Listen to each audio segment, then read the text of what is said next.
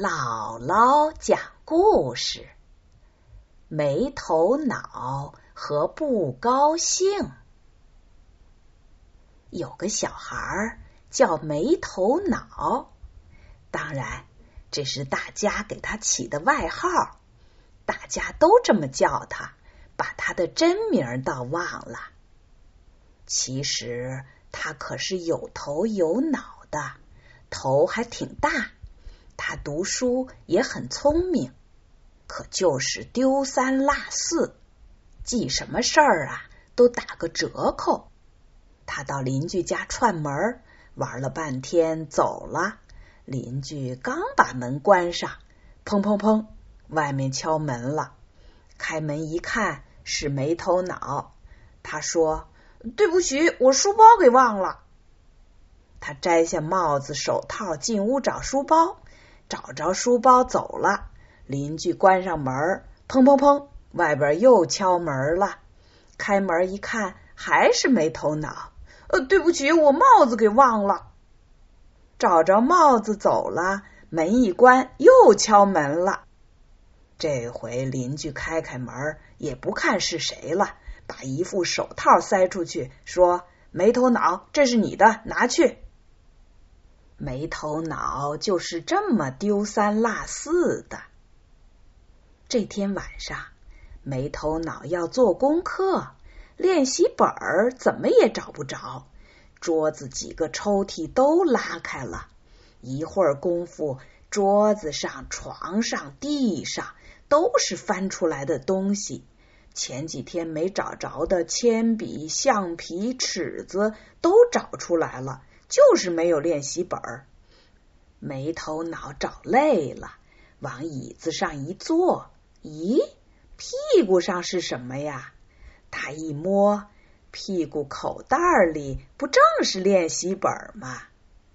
没头脑松了口气，想做功课了，可课本又不知道哪去了。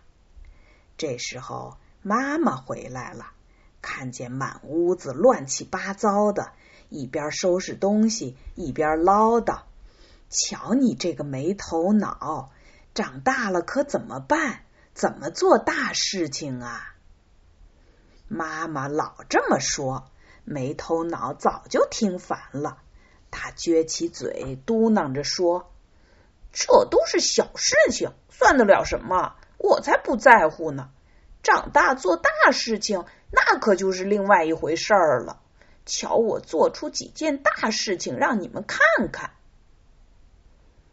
没头脑上床睡觉，听见好朋友在叫他。没头脑这个好朋友，外号叫不高兴。怎么会叫这个外号呢？原来呀，他有个怪脾气。大伙说好干一件事儿。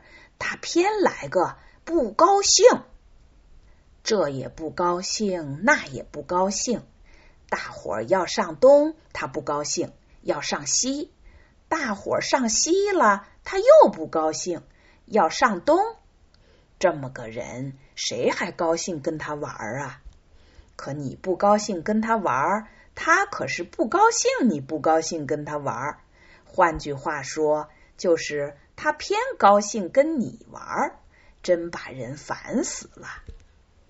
就说这天吧，天下大雨了，不高兴跟几个同学放学回家。大伙儿由大道走，他却不高兴走大道，非要抄近道走泥地。同学劝他说：“泥地里有水坑，最好别走。”他不听。在泥地里吧嗒吧嗒迈着大步，还大叫大嚷着不高兴，不高兴。正嚷着呢，扑通，踩到水坑里，水溅得浑身都湿了。这个不高兴也经常挨批评，你这也不高兴，那也不高兴，长大了怎么办呢？这一对好朋友啊，都有个愿望，就是快点长大。因为大家老说他们，让他们改毛病，他们不服气，想赶快长大，做出点事情来，让人们瞧瞧。他们的愿望还真实现了。这天，他俩碰到一个老仙人。老仙人说可以满足他们一个愿望。他们异口同声的说：“我要变成大人。”老仙人说：“这好办，可是大人都得有个工作。你们想做什么呀？”没头脑说：“他要当个建筑工程师。”这可一直是他的理想。不高兴呢，他想了半天，这也不高兴干，那也不高兴干，最后。忽然想起一件事儿，有一回在联欢会上，他和大伙儿一起演节目，他不高兴和大伙儿一样的唱歌，非要冒出点怪声来，以后大伙儿再也不让他演节目了。想到这儿，不高兴说：“我要当演员，还要出名儿，让他们看看。”老仙人说：“你们变成大人以后，要是想变回小孩，就到这儿来找我。”两个小家伙说：“我们才不想再变成小孩呢。”老仙人笑了，对着他们念了几句咒语，说了声“变”。没头脑和不高兴两个人，呼的一下就长高了。成了大人，他们一个成了建筑工程师，一个成了演员。没头脑成了建筑工程师以后，第一件事儿就是想给小朋友们建一座少年宫。他画了图样，是一座三百层的大楼。有好多大厅、剧场、运动场、游艺场、图书馆，房子就照着图样盖起来了。大楼盖好以后，没头脑收到了请柬，是少年宫请他去看戏。他往少年宫走，一路上人山人海的，热闹非常。就像大游行似的，一个个小孩子身上背着行军袋，脚下穿着运动鞋，还有一些孩子抬着帐篷、炉子、锅子、水桶、被子、褥子，还有的孩子扛着小担架、医药箱。这些人全朝一个方向走，没头脑心想。他们这是上哪儿露营吧？走到他设计的少年宫，只见这座大楼高不见顶，每一层都有汽车、电车行驶，像是一层一层的城。没头脑得意极了，心想：怎么样？这件大事儿做的不赖吧？没头脑走到少年宫门口，刚想进去，守门的把他拦住了，问他干什么去。没头脑拿出请柬，说是去看戏。守门的人说：“对不起，你这样去看戏呀，怕是戏没看成，人倒饿死了。你看看别人是怎么去看戏的。”都得带吃的、睡的东西呀。没头脑这才看到，他以为是露营的人都是进少年宫来的。因为粗心，他根本没仔细看请柬。没头脑忙把请柬拿出来一看，只见上面写着。请在二月一日到达少年宫门口，出发到少年宫二百二十五楼去看二月十六日演出的戏。一路上不提供食宿，粮食、寝具都请自备。没头脑觉得奇怪，忙问：“为什么看戏还要带粮食、寝具？”守门的人告诉他：“这个大楼三百层，可只有楼梯，没有电梯，上去只好一步一步走。剧场在二百二十五楼，走上去得半个月，走下来又得半个月，前后一个月，不带吃的东西，不是要饿死吗？”没头脑愣住了。心想：糟糕！我设计大楼的时候，怎么把电梯给忘了？守门的看他呆呆的不说话，还以为他因为没带吃的急坏了，就安慰他说：“不要紧，我给你开张条子，路上会有人管你的。”没头脑，硬着头皮。悄悄跟着大伙进了少年宫。这少年宫啊，真是富丽堂皇，就少了一样电梯。第一天，孩子们上楼有说有笑，嘻嘻哈哈，你追我赶。第二天，精神也还好。第三天就差劲了。第四天，没有人唱歌了，也不跑了。第五天，大家都垂头丧气，埋怨起工程师来。这么高的房子，连个电梯都没有，一定是给忘了。就是，工程师啊，准是个没头脑。没头脑在一旁听了一句话也说不出来，别提多惭愧了。没头脑跟着大家上楼，整整走了十五天，总算来到剧场了。他一看节目单，嘿，你猜是谁演戏呀？正是他的好朋友不高兴。这次演的戏是武松打虎，这可是《水浒传》里的一段有名的故事。讲的是好汉武松喝了酒过景阳冈，抡起拳头三拳两拳就把老虎打死了。不高兴啊，演的就是这只老虎。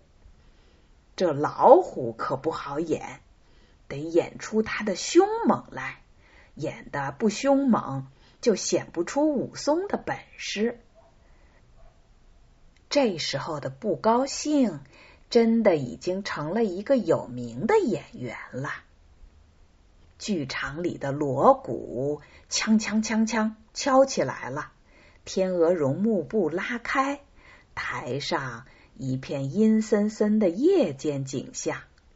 一个醉醺醺的人歪歪倒倒的走出来，手里拿着一根棍棒。这个人。就是大名鼎鼎的武松。霎时间，只听“呼”的一声，扑出一只吊睛白额猛虎。这猛虎就是不高兴演的。老虎向武松扑来，跳得高，窜得快，观众们都拼命的拍手。武松迎头给老虎一棒，棒子断了。就赤手空拳的跟他打，锣鼓锵锵锵锵敲个不停。武松和老虎厮打个没完，一来一往，足足打了两三个钟头。武松呼噜呼噜直喘气，老虎呢却还是精神抖擞。武松小声跟老虎说：“够了。”你得倒下来死了。老虎说：“不高兴。”锵锵锵锵锵锵，锣鼓敲着，又打下去，足足打了四五个钟头。武松拳头都举不起来了，央求老虎快点躺下。老虎还是说不高兴。锵锵锵锵，又打下去，足足打了十几个钟头，武松都动不了了，恳求老虎马上躺下。可老虎还是蹦过来跳过去，一个劲儿的说不高兴，不高兴。时间实在太长了，剧场只好宣布休息。欲知后事如何，请看下场。到了第二天，木才拉开，养好了精神的老虎又凶猛的跳出来，武松懒洋洋的跟在后面。两个一开打，又是十几个小时。武松求过老虎好多回，请他干脆死了算了。可是老虎呢，斩钉截铁的回答说：“不高兴，不高兴。”不高兴，最后只好又休息了。第三天、第四天还是这么没完没了的打，也不知道是武松打虎啊，还是虎打武松。武松怎么也打不死老虎，老虎怎么也不高兴死。台上这么一天天打下去，台下的观众可急了。他们说：“再打下去，粮食都不够了；再打下去，学校要开学了；再打下去，妈妈要坐直升飞机来找我了。”连观众啊都求老虎帮帮忙，倒下来死了算了。可老虎呢，就是不高兴。没头脑在台下，越看越觉得不对，不高兴的毛病和自己的毛病都害了大家了，这样可不行啊！正当台上的武松被老虎逼得走投无路，老虎还在张牙舞爪、神气活现的时候，没头脑冲上台去，一把抓住老虎的尾巴。也不管老虎大吼大叫，硬把他拖下台，跑到剧场门口，骑上楼梯把手，呼呼的往下滑，转过来转过去，七转八转，只用了一天时间，就到了少年宫门口，坐上出租车，来到老仙人那儿。没头脑一见老仙人。连忙求他说：“谢谢您，请您把我们变回去吧，让我们从小养成好习惯吧。”一转眼儿，他们俩就又缩成原来的样子，又变成小孩了。他们回到家里，累得倒头就睡。第二天。没头脑一觉醒来，浑身上下看看，好像什么事儿也没发生过一样。他说：“太好了，我总算又变成小孩了。”他把这件事儿告诉别人，别人说这是一个梦，哪有什么老仙人呐？没头脑说：“不管是真的还是梦。”反正我和不高兴都得好好改毛病，我们可不能再当没头脑和不高兴了。